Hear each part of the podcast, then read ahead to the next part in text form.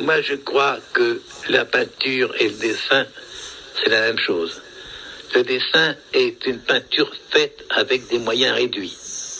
Sur une surface blanche, une feuille de papier, avec une plume et de l'encre, on peut, par, en créant certains contrastes par des volumes, on peut changer la qualité du papier, donner des surfaces souples, des surfaces claires, des surfaces dures, sans toutefois mettre ni ombre ni lumière. Pour moi, le dessin, c'est une peinture avec des moyens réduits. Neste áudio, o pintor francês Henri Matisse diz que acredita que a pintura e o desenho são a mesma coisa. O desenho seria apenas uma forma reduzida da pintura, que no fundo são iguais. Mas eu não vou falar sobre a obra do Matisse, porque sobre isso muita gente já falou e eu vou mostrar um pouquinho do trabalho dele nas redes sociais do Projeto Conversas. Quem ainda não nos segue, no Instagram é Projeto Conversas e no Facebook é barra Projeto Conversas. Hoje, o que eu queria conversar com vocês é sobre algumas lições que eu aprendi lendo a biografia do Matisse, em especial sobre o começo da carreira dele. Eu sou a Karina Sérgio Gomes e hoje a gente vai conversar sobre o que eu aprendi com Henri Matisse. Nos últimos meses, passei algumas horas da minha vida lendo a biografia do pintor Henri Matisse, escrita pela escritora, romancista e pesquisadora Hilary Sperling. Um, não é um livro novo, ele foi lançado em 2012 pela Kozak Naif. Já estava na minha lista de leituras há um bom tempo, mas eu sempre arranjava uma desculpa para não começar as quase 600 páginas do livro. Porém, a pandemia deu um empurrãozinho e resolvi começar logo esse livro e descobrir um pouco mais sobre a história desse pintor francês. Para quem não faz ideia de quem é o Matisse, eu vou dar um resuminho que você também encontra lá no Wikipedia. Henri-Émilie Benoît Matisse foi um artista francês, nascido em 1869 no norte da França e ficou conhecido pelo seu uso da cor e sua arte de desenhar fluida e original. Seu domínio de linguagem expressiva, da cor e do desenho, exibido em conjunto com obras ao longo de mais de meio século, valeram-lhe o reconhecimento como uma figura de liderança na arte moderna. Mas meu bem, antes de se tornar um merecedor de um verbete numa enorme enciclopédia virtual, o Matisse percorreu um longo caminho. E é sobre esse caminho que a gente vai conversar hoje e vai aprender algumas coisas, pelo menos eu aprendi bastante coisa, sobre carreira, que no caso aqui é de um artista, mas eu acho que se aplica à carreira de muita gente. Não havia pintores na minha família nem sequer na minha região. Quando eu disse ao meu pai, quero ser pintor, era o mesmo que dizer, tudo o que você faz na vida é desprovido de sentido e realidade.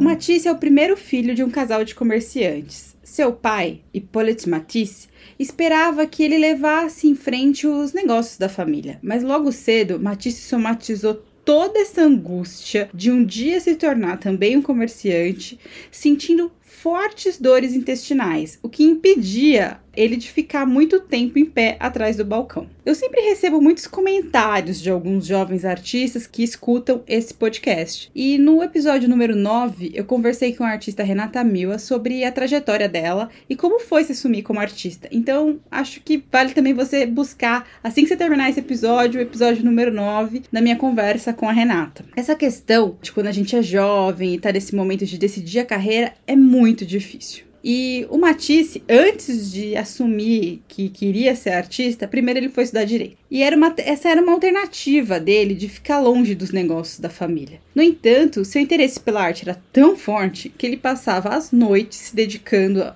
à pintura e ao desenho e ia para o trabalho pela manhã morrendo de sono porque passou a noite virado pintando. E não teve jeito, chegou uma hora que ele não rendia mais no trabalho e ele abandonou a carreira de escriturário e comunicou à família que iria para Paris estudar pintura. O pai, Hippolyte, era veemente contra, mas a mãe, Ana, convenceu o marido a pagar uma mensalidade para o filho, né, uma mesada, para que ele estudasse um ano em Paris pintura. Aqui já começa uma questão que vai permear a vida toda do, Ma do Matisse, que eu vou falar um pouquinho mais pra frente, mas que é muito importante, que é o apoio, em especial no começo dessa carreira. Aqui a gente está falando de uma carreira artística, mas eu acho que vale para muitas outras. É muito importante ter o apoio de uma pessoa, alguém que acredite em você e que te ajude no começo. Embora o pai não acreditasse no Matisse, a mãe convenceu ele a dar um suporte financeiro ao filho.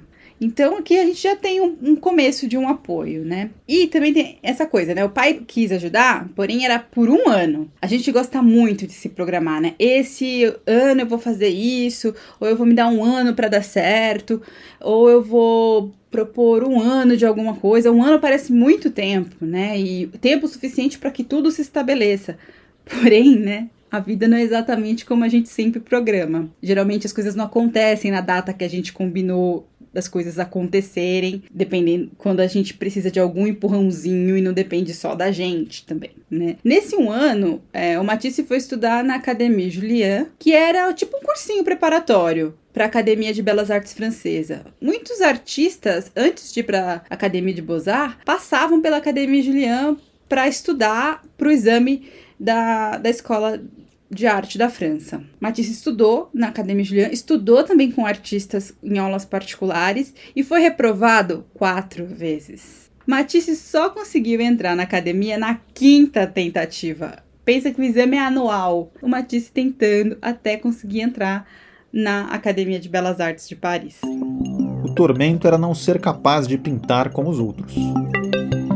Esse sistema é cruel mesmo, né? O vestibular é cruel pra gente hoje, né? Processo seletivo é cruel para muitas pessoas, né? E o Matisse sofria o que todos nós sofremos, né? Quando ele fala que ele, o tormento era não se sentir capaz, né, de pintar como os outros, é essa questão que passa muito pela gente, ainda mais no mundo de redes sociais que a gente vive hoje, que é ficar se comparando e querer ser igual ou copiar o outro para conseguir o mesmo êxito. O que acontece é que às vezes a gente tem que olhar pro lado, né? E tentar buscar alguma referência que talvez não seja exatamente aquela que está sendo imposta pra gente diariamente como uma carreira de sucesso. Achava que jamais seria capaz de pintar, pois não pintava como os outros. Mas aí vi os Goias em Lille. Foi então que entendi que a pintura podia ser uma linguagem. E só aí vislumbrei a possibilidade de me tornar pintor. Sabe aquela história que às vezes a gente está mirando nas referências erradas? Ou melhor, enquanto a gente não vê alguma outra pessoa fazendo alguma coisa que seja fora do padrão, a gente não acredita que possa fazer o mesmo? Ou não se sente à vontade para fazer isso?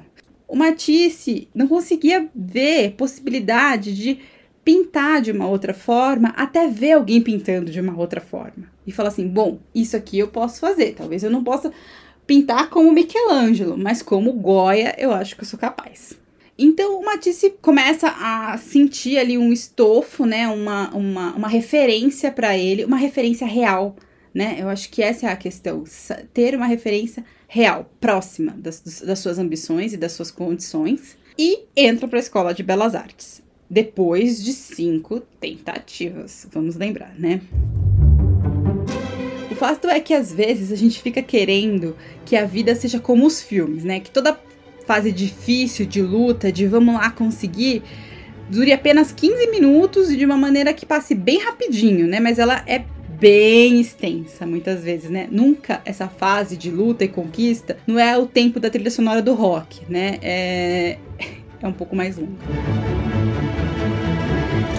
O Matisse ele entra na escola de belas artes depois de cinco tentativas, é sempre bom a gente lembrar, mas isso não é a garantia do sucesso. Mesmo estudando na escola que forma os principais profissionais né, os principais artistas daquela geração, o Matisse vai passar aí cerca de 10 anos, 10 anos, uma década, meio que suspeitando do seu talento. Ele desconfiou várias vezes que ele não ia conseguir viver de arte. E ele viu vários dos seus amigos desistindo pelo caminho. E cada um que desistia, ele meio que parava para pensar: será que eu vou conseguir sobreviver nesse meio?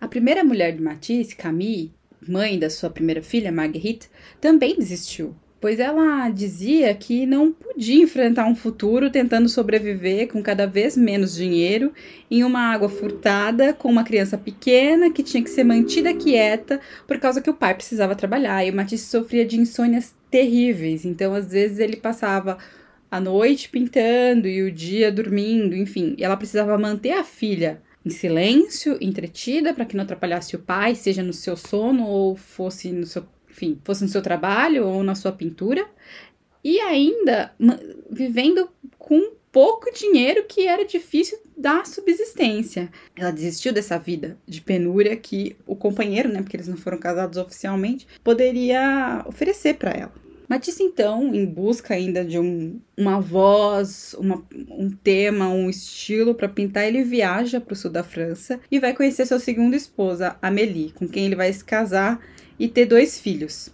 Ele já está ali um pouco beirando os 30 anos, com uma família constituída, com mulher, três filhos, se a gente contar a Marguerite ainda que vai ir morar com ele, e constatou. O período de estudos havia acabado. Chegou a hora de começar a ganhar a vida.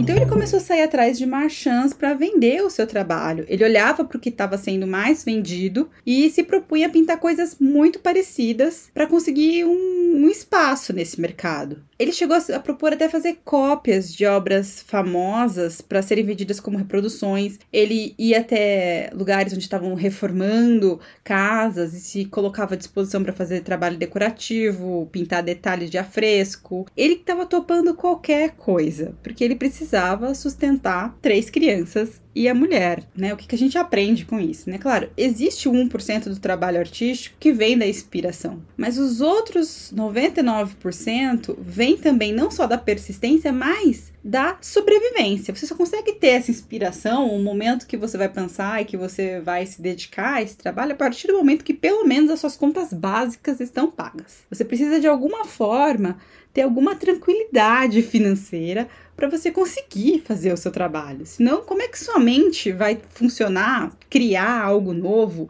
criar um trabalho novo, se você está 100% preocupado em dar comida para seus filhos, em pagar sua conta de luz, em pagar sua conta de água, enfim, em dar conta dos boletos que aparecem todos os meses com um passe de mágica embaixo da porta. É como uma planta que se ergue assim que esta raiz firme. Essa raiz artística, né, só conseguiu ficar forte quando ele encontra um solo fértil. E esse solo fértil veio a partir do seu casamento com a Amélie. Amélie envolveu todos da família. Os filhos, a enteada, era como se a família tivesse imbuída de um projeto Matisse. Tudo era em prol da carreira do marido. Ela chegou a penhorar uma joia de família que ela gostava muito, que ela tinha um valor sentimental, para que o Matisse pudesse comprar o quadro As Três Banhistas de Cézanne. Ele queria aquele quadro para que ele pudesse estudar aquela luz para que ele, ele sabia que ele tinha muito que aprender com aquele quadro. Ele precisava ficar olhando para aquele quadro com uma constância, assim, né? Com, com frequência. E a Amelie entendeu isso que era importante para o desenvolvimento do trabalho Matisse. Então ela compra esse quadro para ele, mesmo que esse dinheiro pudesse fazer falta. E mesmo assim, com todo esse suporte que a Amelie dá para ele, o que, que a Amelie faz? Vai trabalhar numa loja de, de chapéus, ela vai confeccionar chapéus, ela vai cuidar dos filhos, ela vai manter a casa em ordem ela vai se desdobrar para que o companheiro possa trabalhar. E mesmo assim, o Matisse pensa em desistir da pintura várias vezes. E a Amélie não deixava. Por que, que ela não deixava? Porque aquilo era um projeto de família. Quando ela saía para trabalhar todos os dias para trazer sustento para casa, quando ela cuidava dos filhos, ela entendia que ela também estava trabalhando na carreira do Matisse. Era um investimento. E ela lembrava para os filhos o tempo todo dessa carreira do pai, de forma que todos ficassem bem é, focados nisso. Não se esquecessem em nenhum momento que todas as dificuldades que eles passavam tinham um objetivo, que era a carreira do Matisse. Em uma carta, o Pierre, um dos filhos do Matisse, reconheceu esse, esse projeto da família, que era a carreira dele. Sei o lugar que seus quadros ocupam em nossa família. Cada um deles representa um período, um novo enriquecimento para todos nós. Cada um deles tem uma importância que não se avalia direito, até que tenha desaparecido. Então a Miri ela trabalhava fazendo chapéus, o que rendia a subsistência da casa ali, pagar os boletos é, e, e, também fazia com que a casa ficasse em ordem, porque para que ele não tivesse nenhum problema doméstico que se importunasse. O Matisse ainda sofria de altas crises de insônia e para fazer a Amelie era tão incrível que ela até ficava lendo pro marido para ele dormir, para ele ter um sono tranquilo. Então ela cuidava da saúde mental dele também. Então ela cuidava da saúde mental do Matisse, ela cuidava da casa e trabalhava para trazer dinheiro para casa. Ou seja, essa mulher é uma super heroína. Não existiria o Matisse se não existisse a Amelie Matisse. E mesmo assim, os problemas com dinheiro atormentavam o Matisse hora ou outra. Tudo estaria bem se não fosse essa maldita falta de dinheiro. Essa questão financeira é meio que não libertava o Matisse a produzir quadros com personalidade dele.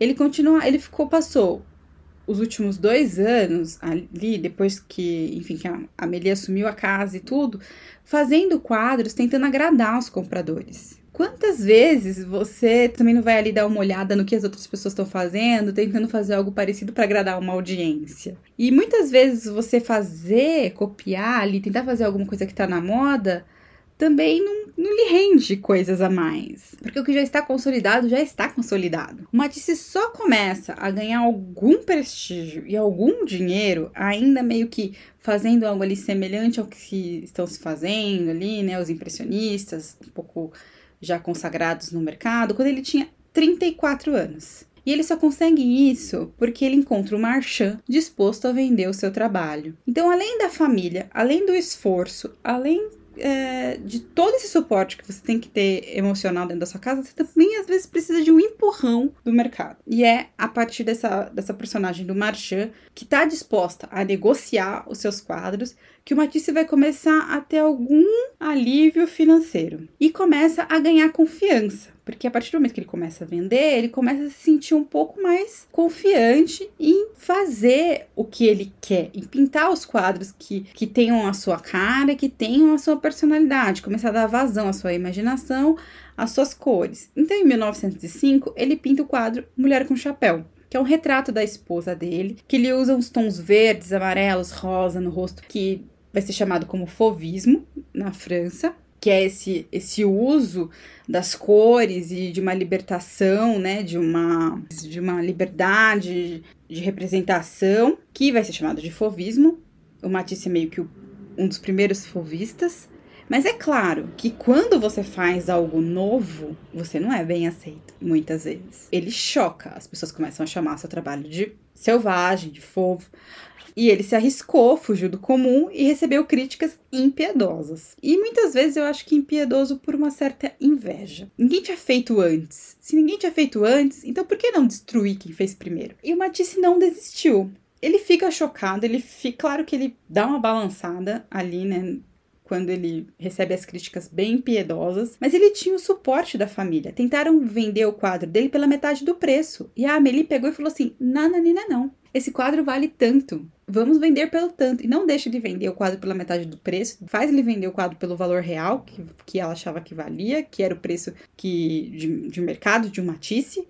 Naquela época, ele já tinha algum preço no mercado. E ele continuou pintando ao mesmo estilo, dando liberdade para suas cores. E aos poucos aquilo começa a ser reconhecido. Ele começa a ser um artista que, que é marcado por um estilo e começa a ganhar uma audiência própria. Ele continua o seu objetivo e começa a ganhar cada vez mais a sua audiência. Fazer as cores cantarem. A persistência do Matisse ao tentar ignorar os, os deboches, as críticas, enfim, os comentários maldosos, faz com que ele conquiste um público novo, um investimento de um mercado muito diferente do francês. Ele começa a despertar a atenção de colecionadores russos, que começam a financiar o seu trabalho. E finalmente ele começa a poder a dar vazão à sua criatividade, sem se preocupar com questões financeiras, e começa a ter reconhecimento. A partir desse investimento que vem de fora, de uma situação extraterritorial até, né? Porque vem da Rússia esse investimento desse colecionador que gosta do trabalho do Matisse. A partir desse reconhecimento exterior, ele começa a ser reconhecido nacionalmente. E aí ele começa a ganhar também destaque no mercado francês e nas exposições, e depois ele vai ir também para Nova York, enfim. Ou seja, e quantas vezes isso não acontece aqui no Brasil, né? Que vem o reconhecimento de fora do Brasil, que a partir disso a gente o seu público interno começa a te reconhecer. E a partir desse momento, Pronto, Matisse se torna Matisse com liberdade, que vai fazer os quadros que a gente conhece e vai trabalhar sem descanso. Ele vai ao ateliê todos os dias, ele pinta todos os dias, ele não perde o foco do trabalho por nenhum segundo. Ele é capricorniano, talvez isso deva influenciar, não sei. Até durante a guerra ele continua trabalhando e preocupado com as suas questões estéticas da sua pintura. E os budistas têm um conceito que eles chamam de rigor da continuidade, que é algo como não desistir e persistir dentro daquilo que a gente acredita, porque esse rigor da persistência e de continuar fazendo pode te levar a algum lugar. E enquanto eu li a história do Matisse, eu ficava com esse conceito do rigor da continuidade circulando na, na, na minha cabeça. Como o Matisse é um bom capricorniano, ele até titubeou, mas ele nunca desistiu do trabalho. E logo o trabalho dele se tornou rentável e ele se dedicou ainda com mais rigor. Talvez, se ele não tivesse conseguido manter essa firmeza nesse ideal de se tornar um pintor e também não fosse todo o apoio que ele recebeu da família, primeiro da mãe a convencer o pai, que estava que que ajuda contra gosto, mas lhe paga uma mesada. Depois da Meli, que abriu mão de tudo e trabalhou dobrado para que o marido seguisse na carreira. Mas esse, essa sua persistência, isso transforma o Matisse no Matisse. O assunto desse podcast era esse começo da carreira do Matisse e o que a gente pode aprender com a vida de um artista. Que ele tem a nos ensinar, não só para os artistas, mas talvez para muitas pessoas em outras carreiras. As frases que vocês ouviram do Matisse foram lidas pelo Fábio, que também atende por meu marido e que também faz aniversário no dia 31 de dezembro, assim como o pintor. E a frase do Pierre Matisse, que filho do Matisse, foi lida pelo Daniel, meu amigo. Muito obrigada, Fábio e Daniel, pelas colaborações de vocês que fizeram esse podcast muito mais interessante.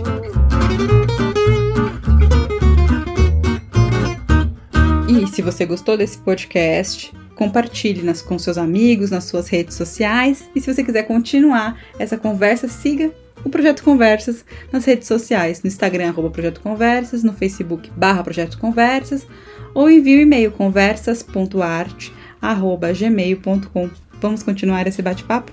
Até a próxima!